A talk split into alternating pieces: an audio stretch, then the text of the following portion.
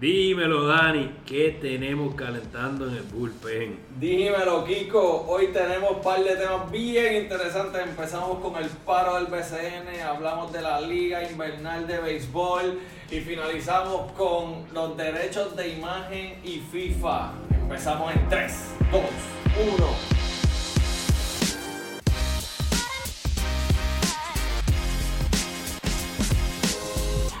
Bienvenidos al episodio número 24 del Ex Deportiva Podcast. Aquí estamos con los de siempre, Gilberto Oliveras, Kiko Mendoza y su servidor Daniel Matos Meléndez. Hoy vamos a tocar varios temas bien interesantes, como mencioné al principio. Vamos a empezar con el paro del baloncesto superior nacional. Eh, la Federación de Baloncesto, el 23 de noviembre, comunicó al BCN que vamos, vamos a, ponerle un pare aquí porque nosotros en los episodios anteriores hablamos y, creíamos que, esta burbuja se iba a, lograr, si, iba, si iba a ser un éxito. Pusimos nuestra, nuestras metas, lo que nosotros entendíamos que iba a estar pasando. Y creo que los tres, si mal no recuerdo, los tres dijimos que no se iba a completar la burbuja. Y digo, y esperemos que se complete. aquí no, no queremos que. Ah, no, si no le deseamos el mal a nadie. Simplemente el análisis este, que habíamos hecho era que no se iba a poder completar. Así que por lo menos ahora va a estar detenida desde el 26 de noviembre hasta el 2 de diciembre eh, durante la celebración de la segunda ventana clasificatoria a la FIBA America 2022, que es un torneo que creó FIBA hace unos años entre los equipos del área de, ¿verdad? de, de, América. y, básicamente reemplaza los Prolímpicos y lo hace más como unos juegos de clasificación, eh, dependiendo de los grupos, es muy parecido a lo que hace FIFA con su, con su verdad, con cómo organiza los clasificatorios para los mundiales y, y etcétera. Así que estamos viendo que la selección nacional va a jugar dos partidos, eh, el 29 y el 30 de noviembre contra México y Bahamas, respectivamente, en Indianápolis, Estados Unidos. Eh, todo esto ha traído mucha controversia, ya que, pues como saben, estamos en medio de la burbuja del baloncesto superior nacional en el hotel en Río Grande. Eh, hasta ahora, dentro de todos los, percances que han tenido, han podido completar los juegos hasta el día de hoy. Hoy no, se, hoy 25 de noviembre se canceló los juegos del día porque no habían llegado los, los resultados de, las pruebas preliminares que habían hecho, así que por lo menos el día de hoy no se dio el, baloncesto superior nacional. Y ya desde mañana, pues eh, tampoco lo veremos. Han tenido varios sustitutos ya con eso del COVID, pero ahora la, la amenaza mayor ha sido que al ser una liga afiliada a eh, la Federación de Baloncesto, la Federación de Baloncesto les dijo que no pueden jugar mientras si conflige con el calendario FIBA, algo que sabían ellos antes de comenzar la temporada. Ese, es mi problema, cuando se iba a hacer una burbuja, se sabía de esta fecha y es más, mira, mira, se sabía que estaban hablando de traer la, la ventana a Puerto Rico, si funcionaba. Correcto, entonces ¿por qué no se organizó se cambiaron la fecha, obviamente sería del torneo, o de antemano se hicieron los ajustes, porque ahora al final del camino, en el corre-corre lo que hace es que todo el mundo luce mal, nadie está preparado, vimos hasta cierto punto como eh, figuras en el baloncesto, Flor Meléndez, eh, Yadier Molina, que hoy día es una figura en baloncesto, eh, dueño de los, de los vaqueros de Bayamón. Contra el, el, intercambio con Eddie Casiano. Dirigente del equipo. Que, que, oye, y para aclarar, lo que sucede es que Eddie, en su rol de coach de la selección nacional, él también es coach de los Piratas de Quebradilla.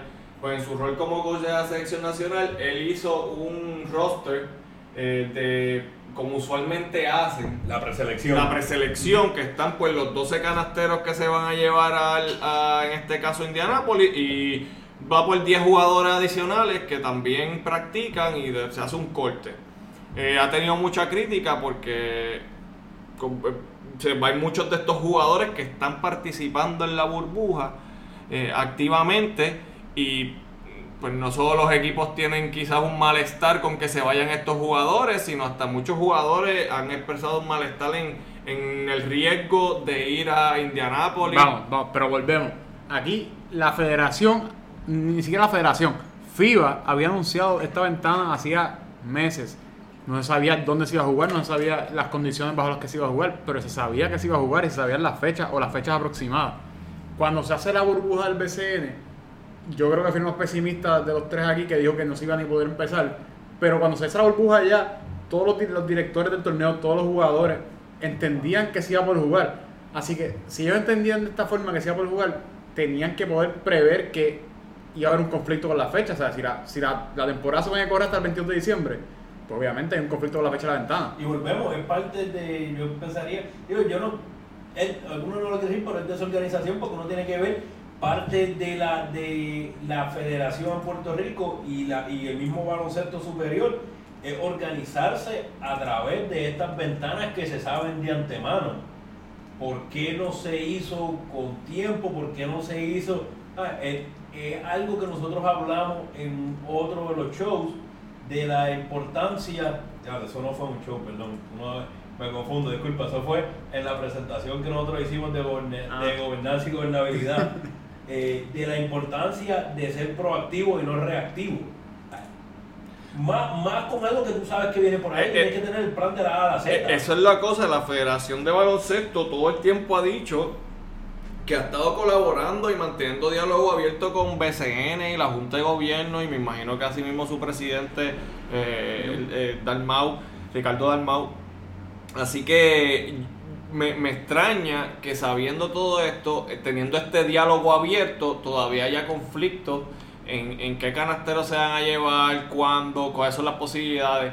Entonces te pregunto, Gilberto, ¿qué, ¿cuál es la responsabilidad del BCN ante FIBA ahora mismo? Mira, yo creo que hay, que hay que comenzar por lo que dijo la federación. La federación dijo que los estatutos de FIBA, los estatutos generales de FIBA, en su artículo 12, dicen que tienen que acatar las decisiones, que tienen que acatar las decisiones y los reglamentos de FIBA. Todas las ligas afiliadas, todas las federaciones afiliadas. El artículo 12 es un, un artículo bastante largo, pero básicamente lo que habla es del reconocimiento del calendario de FIBA, de los estatutos de FIBA y de las reglas de FIBA, por parte de las federaciones locales. Cuando entonces nos vamos a la, a la, a la constitución de la Federación de Baloncesto de Puerto Rico, eh, hay un artículo dentro de la misma constitución, el 28.4, que habla de las ligas afiliadas, que dice que se ti- tienen que las ligas afiliadas tienen que terminar sus torneos 30 días antes de cualquier competencia oficial correspondiente a la selección na- nacional. Ligas afiliadas incluye el BCN, incluye el BCN de mujeres también. O sea que ambas ligas tienen que terminar sus torneos 30 días antes para evitar conflictos. Dentro del mismo artículo 12 que había mencionado de, de FIBA, se menciona que, que el no acatar las, las normas, no seguir los calendarios, no eh, reconocer las guías generales de FIBA, puede llevar a incumplimiento de, las, de los reglamentos de FIBA y puede causar sanciones tan severas como el, el que la, la Federación de Baloncesto de la nacionalidad que sea, que por decirlo así, desafiliada, o sea, que la, la saquen de, de FIBA. Así que en este caso, eh, la Federación de Baloncesto invoca el artículo 12, que es el artículo que habla de las sanciones, habla de si no cumplimos con lo que dice FIBA, vamos a quedar eh, fuera de, de FIBA como tal. Y- Y hay un, hay un, por último, hay un, unos principios de, del- de FIBA, que son los, los principios del, del deporte internacional, baloncesto internacional, que hablan sobre qué tiene que pasar cuando, cuando hay un equipo nacional y claramente dice que los jugadores tienen que estar disponibles por parte de la Federación Nacional para jugar las ventanas del equipo nacional. Esto es muy similar a lo que hace FIFA con sus ventanas internacionales. De, de ahí es que toman el ejemplo, como mencioné anteriormente, en, en- Europa, en los torneos, por lo menos, en, digo, en Europa en todo FIFA, pero se ve m- más en detalle en Europa, los equipos grandes eh, hacen parones. Ellos juegan usualmente los fines de semana y hay ciertos fines de semana reservados específicamente para compromisos internacionales. El- y el- ellos están, perdón, ellos están obligados a soltar, a darle un release eh, a sus jugadores si la selección los convoca para esos juegos. Lo, Ah, lo eh. que llaman el RSTP, que es la regulación donde se, se- el RSTP Regulation for the Status and Transfer of Players, que es el- básicamente el documento guía para el registro de jugadores, el anexo 1, el anejo 1, como le llaman ellos, habla sobre el- la necesidad y la obligación de que los equipos liberen o tengan disponibles a los jugadores para juegos nacionales. El no hacerlo acarrea sanciones en contra del equipo. Cualquier acuerdo entre el equipo y el jugador para no ser liberado también acarrea sanciones. Así que es algo bien, bien presente en el deporte, yo diría, en el deporte europeo. Este, pero que sí se ve en, en, en todo deporte, en todos los ámbitos, como se está viendo ahora en Puerto Rico. En Puerto Rico nunca ha pasado esto porque la liga nunca confligió. Y si llega a confligir, creo que hace año pasado, hace dos años, confligió un fin de semana y paralizaron la liga. Aquí, aquí hay dos cosas. Uno, estamos pregando con, con años de pandemia, so se le da el beneficio de la duda. Y segundo, este proceso de las ventanas o este proceso de cualificación eh, al, al mundial ¿eh? o al, o al- o al- Américo. Ah. Es un procedimiento nuevo. Las ligas tienen que entender el procedimiento y poder llevarlo a cabo. Es bien fácil uno sentado aquí compararlo y ver las deficiencias que tiene esto comparado a FIFA. Pero hay que entender Un periodo de transición Sí, también. ¿no? Y como, como federación internacional, ninguna es tan poderosa como la FIFA. No, claro. La FIBA está tratando de emular ese sistema para ver si unifican el proceso y, y puede entonces tener el, el- el mismo poder que tiene la FIFA, porque aunque en la FIFA sí hay ligas bien grandes que se pelean con, con la federación, lo que es la liga, la Premier League, la, la FIBA tiene que competir con una entidad que a cierto punto es más grande y tiene más poder que ellos, que es la misma NBA. Cuando uno viene a ver el, el, el momento cúspide del fútbol, es la mundial de soccer, Sí. de fútbol. En el baloncesto el momento cúspide no es la mundial de baloncesto, es la final del baloncesto todos los años. Y las Olimpiadas en Está su la momento. Olimpiada, digo, está, Tiene la- su- está- su está la- prestigio. está en la Eurocopa, eh, hay diferentes torneos internacionales, pero ninguno, ninguno es más grande que, que, que, que, que el NBA y en el, y en el soccer, en el fútbol. El momento más grande es ganar la Copa Mundial, que es de la FIFA, no de una liga en sí. No, de acuerdo. Y no solo eso, eh, estamos viendo que lo que hacen con estos torneitos varias veces al año, mini torneos, pues son uno o dos juegos en un fin de semana. eh, usualmente contra los mismos dos equipos, hacen, eh, juegan entre sí. Hace que uno tengan más continuidad los jugadores eh, de la selección, ¿verdad? Estén más tiempo jugando juntos, no como sucede eh, o sucedía antes que tenían un torneo eh, cada, tan- cada dos años, tenían el torneo preolímpico, tenían unos tor- centro básquet y tenían que esperar mucho tiempo sin, sin tener esa interacción como equipo de selección nacional. Eso es uno. Dos, que al tenerlos más que hayan más juegos disponibles, pues obviamente atrae más, como tú dices, lo- la, el juego de selección, los países también ven más a su selección jugando, porque estas ventanas ocurren más veces al año, aparte que te cualifican para los torneos más grandes. Oye. Así que una, un forma también de, de- de- de promocionarse. Y vamos a- a- volviendo un poquito a lo de el- el- la paralización del torneo del BCN. La, la razón, yo creo que por la que la, la federación interviene es porque cuando se hace esta preselección, lo de los 24 jugadores, eh, en- enseguida que salen los nombres, eh, Gary Brown que está en, en Turquía, creo que está en, en un sitio en Europa, eh, está, dice que no va a jugar. a Isaiah Piñero también dijo que no iba a jugar. eh, y empiezan los jugadores de aquí a decir que no quieren, que no van a participar tampoco y no van a ser de burbuja. Ángel Rodríguez fue que dijo. Rodríguez fue el primero que dijo que no iba a jugar y todavía se mantiene firme en que no va a jugar. Y ahí, va- rápido, eh, eh, ahí, pongo un ejemplo, BCN dice llévatelo, eh, los equipos dicen llévatelo, Y Ángel Rodríguez dice, no, es que yo no, yo no quiero ir. ¿Hay alguna manera de que lo sancionen a él específicamente? ¿Que BCN lo pueda obligar a ir? Eh, o, La- la o simplemente si el jugador no quiere ir, pues un jugador menos en la selección, eh, por lo menos para esta, esta ventana. La obligación que tienen los equipos, los jugadores y la federación es de estar disponible para jugar. No puede haber algo, un compromiso de la liga o de la federación que te mantenga de jugar. En este caso, la burbuja. La razón que habían dicho los jugadores para no jugar, muchos de ellos era que, que preferían permanecer dentro de la burbuja y terminar la temporada. Pues esa es una obligación que conflige. Si ahora que se parece el torneo, Ángel Rodríguez, que dijo que no va a ir todavía, dice que no va a ir porque tiene miedo a contagiarse allá por razón de salud, no tiene que ir, no hay una razón para que tenga que ir. Pero por eso es que la federación interviene. La federación interviene porque no puede haber una, razón, una segunda razón.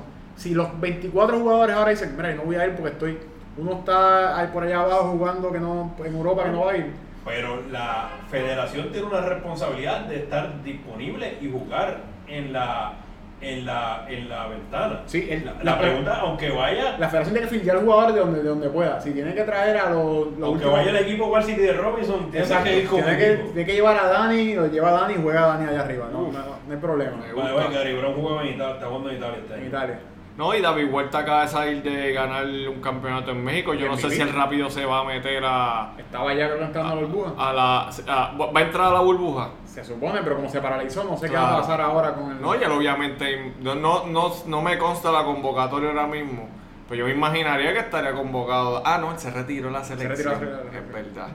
Bueno, como quiera, este, eh, el COVID, obviamente, supongo que es la excusa principal que, que FIBA no va a poder hacer nada contra ella, porque la verdad es que si COVID es COVID y, y Estados Unidos sabemos, sabemos los números que hay, aunque aquí siguen aumentando y, y ya vemos. Puedo entender la preocupación de salir de la burbuja. Oye, salen de la burbuja y, y como estaba diciendo el otro día, ¿qué va a pasar ahora que salen de la burbuja? Se quedan todos los jugadores de la burbuja por dos semanas más, lo que esta Eh, gente eh, entra. es que eso, eh, volvemos, eh, eso nosotros hablamos de esto eh, la otra vez que hablamos de la burbuja. Aquí hay un problema de logística y, y económico. Cada equipo tiene que hacer una pre-burbuja. Cada equipo tiene que, que acuartelarse fuera, O se quedan- cubrir esos gastos. o se quedan en el hotel hasta Pero, pero dos ¿quién- semanas más hasta que ¿Quién termine. cubre eso? Claro, Eso los, es lo- los contributivos, los- las acciones contributivas eh, eso es lo que yo digo, ¿quién? o sea, porque eh, ahora están una semana que aparentemente tenían planificada jugar eh, y, y ahora no pueden jugarla, pues se arriesgan su, su afiliación a FIBA y entonces eh, son una semana más que están pagando, como tú dices, estadía, están pagando eh, este, lo El- que conlleva el mantenimiento de esas etcétera. lo- lo único que, lo, o lo más sentido que a mí me hace es que esos jugadores se quedan en la burbuja y siguen cobrando. El- Porque si tú los sacas de esa burbuja, No le van a pagar esa parte. No le van a pagar esa parte, entiendo, y hay que volver a pasar por un proceso de burbuja que está más caro. O les tienen que seguir no. pagando. No, van a seguir pagando. Lo que entiendo es que se van, van a permanecer en la burbuja. Lo que no sé es qué va a pasar con los jugadores que salen. Ya el presidente de la liga dijo que no van a acabar más tarde del 22, que era la fecha original. Van a meter juegos donde no caben, van a ponerlos uno encima de los otros y todo el mundo va a jugar back to back probablemente hasta el final. Pero van a terminar el 22. Lo que yo no sé es los 12 que salgan, ¿qué va a pasar? Esos 12 tienen que entrar y quedarse en cuarentena mientras el equipo juega. Cobran. El equipo se ve perjudicado. O sea, tú te vas y me Yo perjudicas a mí. imagino que harán algo como pasó con los santeros de Aguada, que entraron tarde, este, tuvieron sus problemas de COVID, eh, los pusieron en cuarentena, se hicieron las pruebas, estuvieron fuera, llegaron tarde y entonces pues están ahí recuperando juegos a- a, toda máquina. Viene uno de allá que se contagió en el avión y viene y juega a los tres días, se contagia el resto de la liga, es culpa de, de no, no, yo, me imagino que no hay manera de que esos jugadores entren a la burbuja sin, sin una pre-burbuja o sin un tiempo de acuartelamiento previo. Eh, tienen que obviamente hacerse todas las pruebas y sería un peligro poner en riesgo el resto de la liga por 12 jugadores, por más caballos que sean. Eh, así que Pero pe- pensándolo, piensan desde otro lado, un equipo, y quiero pensar que estoy en lo correcto, creo que Bayamón tenía convocado a tres, algo así. Hay un equipo que tiene convocado a tres jugadores. ahí puede ser Si los tres Juan jugadores se van, Rodríguez, Javier Mojica y si, algún otro. si los tres estar. jugadores se van, se quedan sin sus tres caballos y tiene un equipo que está un poquito inferior, pero se queda con los cinco caballos de ellos, perjudicaste a un equipo por simplemente cumplir con su deber. Así que hay que tratar de, y tienen, es una línea infinita, pero ¿dónde tú trazas esa línea de permitir que el torneo siga sin los jugadores y perjudicar a dos o tres equipos? O guardar la, pues, vamos a decirle, la santidad del torneo y la, la, la, el elemento de competencia y posponer el torneo lo más que pueda hasta donde tú llegas. Sí, no, definitivamente ahora, eh, o sea, esto trae eh, pues cola en ese sentido. Hay que ver qué jugadores finalmente se van. Eh, no, no, no sé todavía si ha salido un listado definitivo. Eso me imagino que Casiano estará bregando con eso. Me imagino también, como mencionamos, que habrán jugadores que dirán que no, como ya lo han anticipado, por ejemplo, un Ángel Rodríguez. Así que veremos cómo reacciona también FIBA ante esto y BCN. Por lo menos hemos visto que BCN ha estado en la. y los equipos en, a priori han estado pues en disposición de cumplir, pero se quejaron obviamente de que convocaran en vez de 12, convocan 24. Y entonces tú dices, pues me vas a sacar cuánta gente de la burbuja. Eh, cuánta, o sea, y, y yo también puedo entender ese punto, así que veremos cómo se desarrolla eso. Eh, ya desde eh, mañana 26 de noviembre, jueves, de Acción de Gracias, estamos grabando un poquito antes eh, para poder compartir con nuestra familia. Este, pero yo ya desde mañana hay un paro hasta el 2 de diciembre, así que veremos quiénes van, veremos cómo se afecta la liga, cómo se afecta, como tú dices Gilberto, la competitividad de la liga. Y pues rezar de que no, no venga nadie contagiado, de que no haya un ups y entre alguien que le hagan las pruebas y todo y de repente entra, que sabemos que muchas veces pasa asintomático, no sale positivo al momento y entra y Yo creo se dañó la burbuja. Espero que no suceda eso. No, no se debe malinterpretar aquí el análisis. Nosotros queremos apostar a que la burbuja salga bien, queremos apostar a que la ventana salga bien, que ganen, que buscamos, que sigamos, que sigamos este, adelantando ambas las causas de la selección como la liga. Lo que nosotros criticamos es que esto era algo previsible y se debió haber tenido un plan desde entonces, desde, desde que comenzó la temporada y probablemente no había que esperar tanto a hacer la convocatoria. Este, digo, sí, sí hay ciertos espacios que, que como quien dice, la, la, la burbuja es un, un tryout, pero hay muchos que ya sabían y se pudo ir a ver hablando de eso. Este, pero otro día en la vida de, la Liga Superior tratando de hacer lo imposible y tratando de, lograr este, una, una burbuja exitosa. Oye, pero, antes de eso, no olvidemos también que este es el taller de los jugadores, que los jugadores aquí se exponen, que o sea, el, el BCN sí es bien importante en el desarrollo, aunque no es una liga de desarrollo, que eso estamos claros, pero es bien importante en exponer los jugadores de aquí y por su, muchas veces pues como juegan aquí es que consiguen sus contratos fuera. Eh, así que es importante esta plataforma, están haciendo el esfuerzo, aunque todavía tenemos nuestras dudas de cómo, pero se está dando, le deseamos lo mejor. Eh, veremos ya la semana que viene si tenemos algún update de lo que sucedió o está sucediendo, así que los mantenemos al tanto, pendiente a todas nuestras redes. yo creo que independientemente de lo que pase, gracias a la burbuja del BCN, el deporte profesional en Puerto Rico está cogiendo piso no, está volviendo a arrancar gracias a... Y tiene una esperanza porque dicen, bueno, si, si está funcionando esta burbuja, quizás hay una manera de... Estamos viendo que ya, ya la semana que viene, el 5 de diciembre, hay una cartelera de boxeo de, de Miguel Cotto Promotions que, bueno, vamos a ver qué pasa, pero ya está está programando y esto viene a raíz de que se le permitió la burbuja del BCN, pudieron atemperar sus protocolos y se pudo desarrollar algo sostenible. Y en Estados Unidos lo, lo han hecho, eh, las carteras de boxeo con algún éxito. Esta sería la primera en Puerto Rico, ya vimos, ahora mismo hay un solo deporte en Puerto Rico practicándose, el baloncesto. Estamos viendo que el boxeo viene por ahí la semana que viene y el béisbol quizás, quizás vemos el béisbol. Vamos, vamos, exacto, vamos entonces a dar un giro eh, al tema favorito de Kiko eh, vamos a hablar un poquito de la liga invernal, Kiko. Bueno, la, la, liga invernal pasó por el proceso de crear un protocolo. El protocolo, por cierto, tuvo eh, el que lo lideró, Javier Hernández, que el presidente de los atenienses de Manatí. En ese, en ese momento se, yo creo que se quitó su sombrero de presidente de equipo y se puso el de microbiólogo. Entonces, obviamente, el hombre sabe lo que está hablando. No tan solo utilizó su conocimiento, sino que se atemperó a las reglas de los protocolos de grandes ligas. El protocolo es sumamente eh, completo, ve, ve situaciones como uno trata de, de- que sean A, B, C, D, E, F, etcétera. Lo, lo que pasa es que ahí ¿Qué, qué es lo más que te impresiona si lo pudiste ver? De, ese protocolo que tú dices, contra este protocolo este es completo por esto versus otros protocolos que hayan podido mirar. A mí, a mí lo que me impresionaba es que siempre y en todo momento hablaron de que hay que tener fanáticos. Y yo creo que eso, el- las circunstancias en las que estamos viviendo, estamos viendo el BCN en burbuja, el boxeo viene en una especie de burbuja que no va a entrar nadie que no sea luchador o, o staff.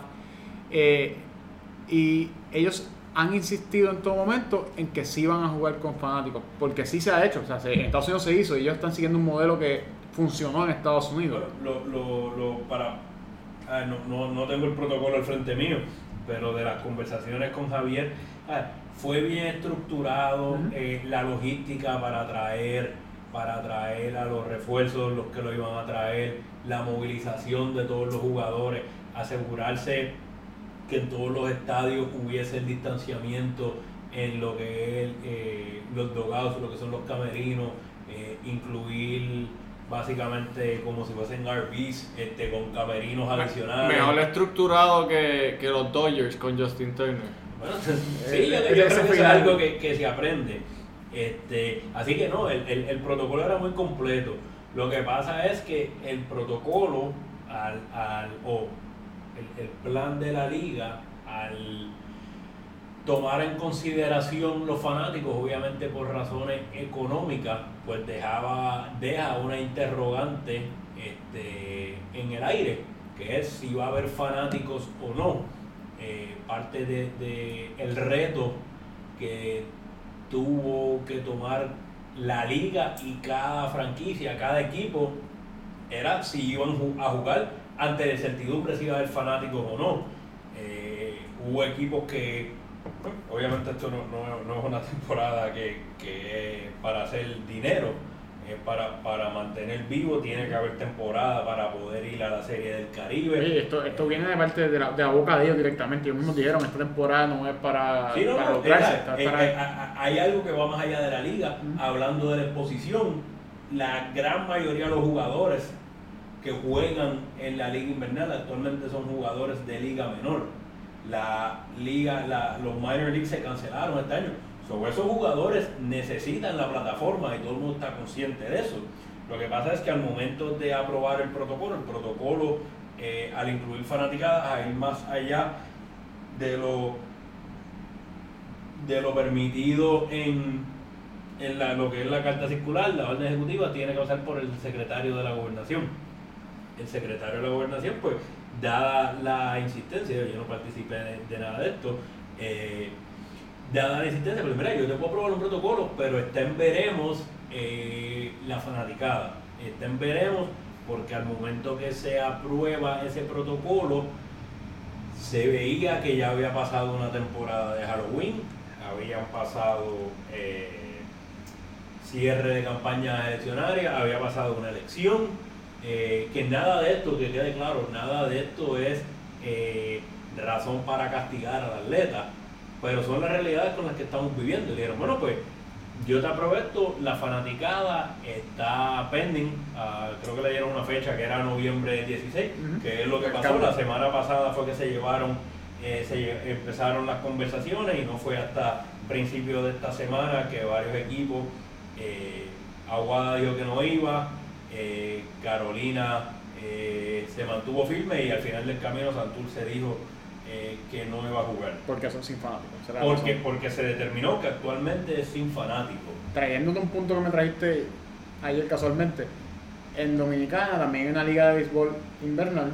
Ellos querían comenzar con 40% y se No, le mantuvieron, aprobaron al principio, le, yo Por eso, se- recuerdo, se aprobaron mantuvieron- un 40%. se mantuvieron firmes con que iban a empezar con 40% y ahora se dieron cuenta que la situación de salud no permite 40% y comenzaron con cero. Han comenzado sin fanáticos, o sea que es No, una no realidad. recuerdo, yo creo que sí, que habían estado en la pretemporada, pero actualmente no hay, no hay fanáticos. Y es Este, que- yo creo que al, al momento de tú llevar a cabo, eh, de tú hacer los contratos, cuando se firma un contrato, pues tú tienes este, unas obligaciones legales con, con los jugadores, que obviamente lo, no, no, no desconozco cómo se lleva a cabo ahora cuando no hay la participación de, del equipo, si hay una, si hay una cláusula o algo. Este, pero eh, va que hay que hay que tratar de de hecho la liga la liga esos grandes esfuerzos y, y van a van a tirar juegos por van a poner juegos por internet de hecho Oye, yo creo que eso ha sido un éxito del BCN, tengo que recalcarlo, eh, poner los juegos por Facebook. Sé que algunos se transmiten por Guapa eh, TV, pero por Guapa Deportes, pero lo han puesto por Facebook y, mano, y me lo y por ejemplo me llega el notification, eh, está empezando el juego a las 3 de la tarde. y se jodió el día de y trabajo. se echaba el día de trabajo, yo vengo y lo pongo ahí, papá. Pero creo que, que está cool, que, que esa adaptación a las redes sociales, como mencionamos anteriormente, es el futuro, lo hemos mencionado en episodios anteriores. Y yo creo que pudiera beneficiar también al béisbol, Oye. que el béisbol invernal sabemos que ha decaído desde sus años de gloria, que venían aquí todas las estrellas de, de MLB, que ha decaído un poco en ese sentido y también ha decaído, pero más lo que ha decaído no es en, en- en la calidad, sino en la gente, el apoyo de, de- de los fanáticos, ¿verdad? Y yo creo que esto puede ayudar, con, eh, esa, esa parte específico, a que quizá el fanático casual diga, empiece a conocer los jugadores, empiece a conocer más los equipos, cómo funciona la liga, y quizás se enamora de la liga, crece el fandom. So, eso, eso es positivo. Lo hemos mencionado antes aquí. El modelo del deporte puertorriqueño ha sido algo estático a través de las décadas. Se ha mantenido en yo genero dinero de los, de los fanáticos que van al estadio, los fanáticos que van a la cancha. Es algo que no es sostenible. Eso ha ido cambiando en todos los países, en Estados Unidos, en Europa. Lo que se ve es que el, gran parte de los ingresos vienen de estos acuerdos de, de- de- transmisión. Y aquí en Puerto Rico, pues no existe esa, yo quiero decir, no existe la infraestructura, no se ha creado la infraestructura de transmisión, ni el- la cultura tampoco de transmitir un juego y verlo eh, a través de pues, televisión, internet.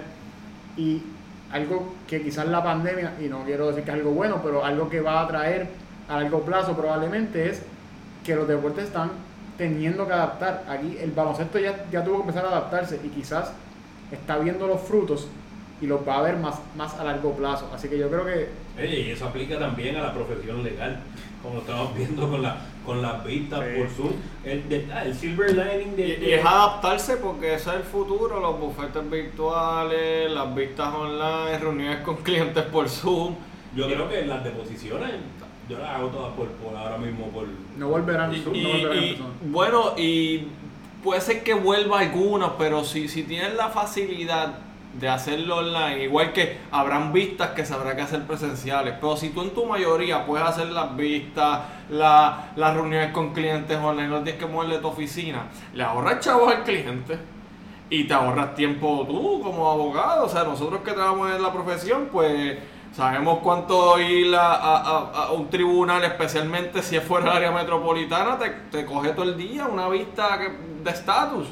Y ahora pues tenemos esas nuevas ventajas, ahí no todo el mundo le gusta, porque escucho gente que dice, no, yo prefiero ir, qué sé yo, y yo entiendo eso también, pero como todo, eh, ahora especialmente la pandemia nos puso en el spot a muchas profesiones, en los deportes los puso en el spot. Eh, Hemos visto cómo han ido reaccionando y todas han tenido que reinventarse. Ahora veremos cómo funciona, por ejemplo, la NBA, porque vimos hicieron la burbuja, pero ahora no van a hacer burbuja de nuevo. Eh, Empiezan y empiezan el 22 de diciembre, si no estoy mal. O sea, Eh, sacar el BCN y sacar el BCN y ese mismo día NBA, o sea que estamos bellos.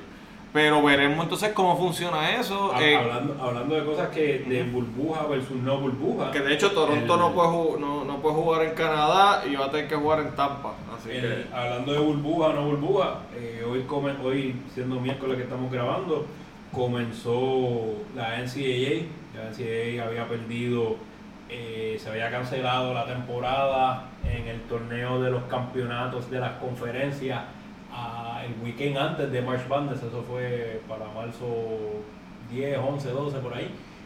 Y ahora mismo los equipos están, obviamente hoy empieza la temporada y al momento, eh, el día, hoy por la mañana, estaban cancelando ese juego. El factor de que tú no estés en una burbuja y tengas que estar viajando y tengas que salirte del comfort zone, crea un problema porque son variables que tú no puedes controlar.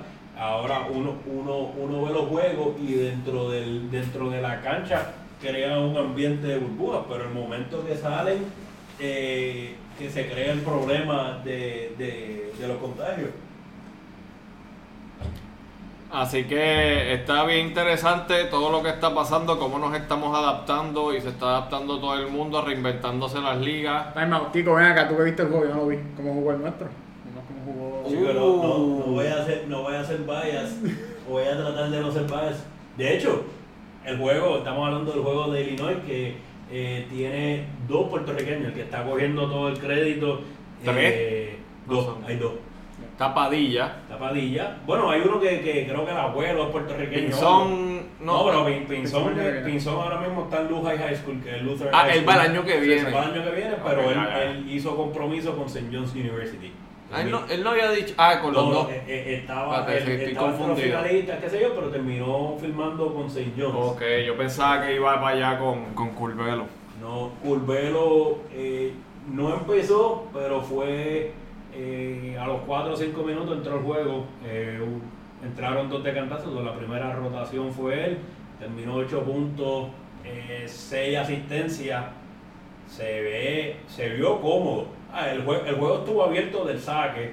So, se, Ganaron. vieron, se vieron un par de jugadas que quería hacer un poquito de más, pero el hombre está en toda la cancha, el juego fue tan abierto que hasta Edgar Padilla, que yo no pensaba que lo iba a ver en buen tiempo, cogió 3-4 minutitos de juego. ¿Y cómo lució? Digo, no, no es mucho Digo, tiempo no, para lucir, pero sí. No sí. hizo mucho, pero Si el, no la caga, son buenos. el, el beneficio que tiene alguien como Edgar Padilla, y esto aplica a todos los freshmen que llegan a NCAA, eh, que no necesariamente van a hacer un impacto inmediato. Él es, Él es freshman. él es- pero él es eh, Walker, ¿no es que? Él es un walker, él es un walker. Para alguien como él, que Edgar Padilla yo lo veo como alguien que maybe en su tercer cuarto año este, pueda coger sus minutos, pueda ser parte de la rotación. Este año la NCAA no lo está contando como año de elegibilidad.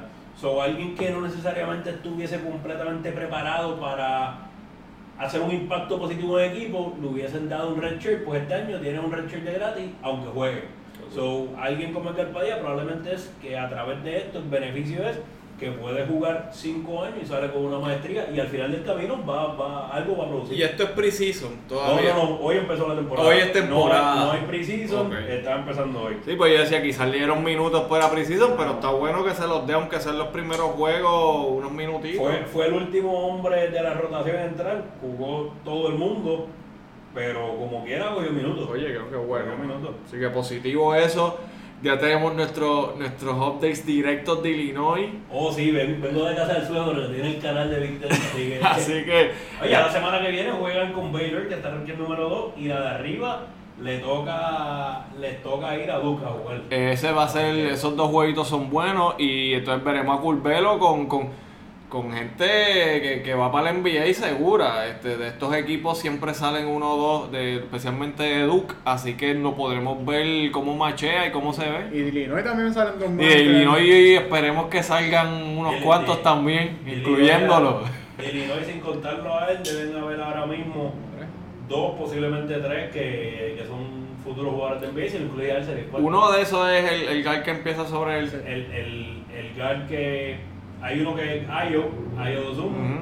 este, que está para Precision All American ahora, el centro que es Kofi Cockburn, y el otro freshman, que fue el que terminó siendo Mr. Illinois el año pasado, eh, que era el, el, re- el recruit número 29 en la nación, hoy metió 28 puntos. Tranquilo. Tranquilo, este, ese hombre debe ser, debe durar dos años en college y debe O sea, ese es el caballo del equipo ahora mismo. no, porque está el otro, pero van Ok. a ir de tú a tú. Pero oye, pero todo ese juego, mientras vaya pasando el tiempo, tú vas a ver cómo toda esa gente va a meter balones, la cancha se va a abrir y el que va a estar distribuyendo el bacalao a toda esa gente es el Curvelo. Hablando, hablando de, de la cancha abierta, ¿qué, qué te pareció? ¿Cómo se ve sin fanáticos? El, el- estilo de juego? ¿cómo- ¿Se altera algo? Pa- la- de las cosas que más a uno le gusta de NCAA, que yo creo que es superior a eso eh, que la NBA, es el ambiente de fanáticos que hay, espe- especialmente la, la- las secciones de estudiantes. Eh, se ve horrible, pero por lo menos tenemos baloncesto, así que no, no me voy a quejar. Definitivamente estamos contentos de que se están los deportes que hay, los estamos consumiendo todos y, y como nunca. Así que eso es bien importante. Ahora yo creo que es momento, nos movemos a Europa. Eh, Gilberto, hablamos un poquito de la, de la, de la controversia que, que está sucediendo ahora con algunos jugadores como Zlatan Ibrahimovic, eh, que no quieren que su imagen sea utilizada en, Un, en te- el- un tema de esto, disculpa interrumpa, pero para que tenga un poquito de trasfondo, este tema lo hablamos, eh, lo hablamos cuando se tocó la propiedad intelectual y lo hablamos cuando se habló de, de los Nils. de, de los tatuajes, cuando se habló de los estudiantes atletas y los derechos con lo, con, con lo que era el NIL. Así que es un Y- tema recurrente en este y podcast. ahora, este, yo creo que nuestra sorpresa aparece con jugadores profesionales de soccer exigiendo, Fútbol, estamos en Europa. perdón, del fútbol, exigiendo bien, eh, sobre sus derechos de imagen. Y- Eh, eh, Ibrahimovic Espérate, dijo- y, y, perdón, específicamente en relación al juego de videojuegos famoso FIFA por eso, de, eSpo- de EA Sports y ahí va la controversia. Ibrahimovic dijo que, no sé si fue que lo vio hoy o algo, algo, pero en estos días dijo que él nunca dio permiso para que usaran su imagen en el juego de FIFA. Eh, y también mencionó que si el permiso se lo dio FIFPro, él no pertenece a FIFPro. FIFPro eh, es, la, es una entidad aparte sin fines de lucro que es como, no quiero decir que es eh, una asociación de jugadores, pero sí es una, una organización que representa los intereses de los jugadores de FIFA. No es una unión porque FIFA, como ustedes saben, es una organización internacional que cubre muchas jurisdicciones y las leyes laborales de los diferentes países, las leyes deportivas de los diferentes países, las diferentes jurisdicciones son diferentes, así que es, es un poco complicado tener una sola organización como, como unión. Hay países que ni siquiera lo van a permitir. ¿no? Y que posiblemente esto, estas uniones, si existen, sean más directamente con la liga, con las distintas ligas, eh, Liga Española, Liga Premier, etcétera, y no con FIFA como, como organismo. Eh, Entonces, él pone esto, este, este comentario de que él nunca le dio permiso al, juego, a, a EA Sports, y que nunca le dio permiso a FIFPro, porque él no pertenece a FIFPro. Y a esto eh, Gareth Bale le contesta que él tampoco, que hay que investigar. Eh, ¿Esto es como por Twitter o algo así? por Twitter, unos, unos tweets que tiraron y, y estos son los comentarios y se, pues se fue viral obviamente. Eh, esto obviamente no, no puedo darles la conclusión final aquí, esto hay que ver los contratos, pero ya les hemos dicho antes que en NBA cuando un cuando hablamos de los tatuajes dijimos que cuando se acuerda con la con la liga, la liga eh, retiene el derecho de comercializar la imagen de los jugadores. Lo mismo pasa en, teoría, y quiero decir en teoría porque no hay ningún sitio que yo pueda ver ahora mismo que diga que esto es así 100%, pero en teoría esto pasa cuando tú firmas con un equipo que, que, pertenece a FIFA. Tú le das el derecho de comercializar tu imagen. FIFPro, por, por los dichos de ellos y por las reglas que ellos tienen, es el encargado de comercializar la imagen y representar eh, estos acuerdos de, de imagen de los jugadores frente a otras entidades. Como en este caso sería EA Sports. EA Sports se defiende de las alegaciones de Ibrahimovic y de. Creo que era la gente, quiero decir que era la gente de Ibrahim- de Ibrahimovic, pero ahora mismo no me acuerdo si era él. Pero se defiende de estas alegaciones diciendo que ellos adquieren los derechos de FIFPro, quién es la persona autorizada, quién es la entidad autorizada a dar estos derechos. Eh, hay varios puntos aquí importantes. Uno es que nos tenemos que ver el contrato, es lo, lo primero. Hay que ver el contrato donde estos jugadores firman con el equipo y ver qué dice en cuanto a, a sus derechos de imagen. Pero, independientemente de esto, el equipo de Ibrahimovic, y corrígeme si me equivoco, AC Milan, el equipo de Correcto. AC Milan tiene un, un, un acuerdo de patrocinio con EA Sports. EA Sports es uno de los patrocinadores principales de AC Milan. Eso significa que tienen un acuerdo en el cual intercambian valores por promociones, etcétera. Y aparentemente como parte de este acuerdo, EA Sports adquiere los derechos sobre la imagen de los jugadores de AC Milan. como su, bueno, no es como igual, pero como sucede cuando pues los la NBA a través de su, Ujú. con- su, su contrato con, con la asociación de jugadores, pues también ellos ceden esos derechos y la NBA puede utilizar la imagen de los jugadores en sus campañas, en sus promociones. Exacto. Y entonces el otro que está, el, el- segundo que salió alegando, que fue Gareth Bale, salió en la portada de, FIFA del juego hace unos años y él sa- sale en, en Twitter diciendo que, que era la portada de FIFA, etcétera, etcétera.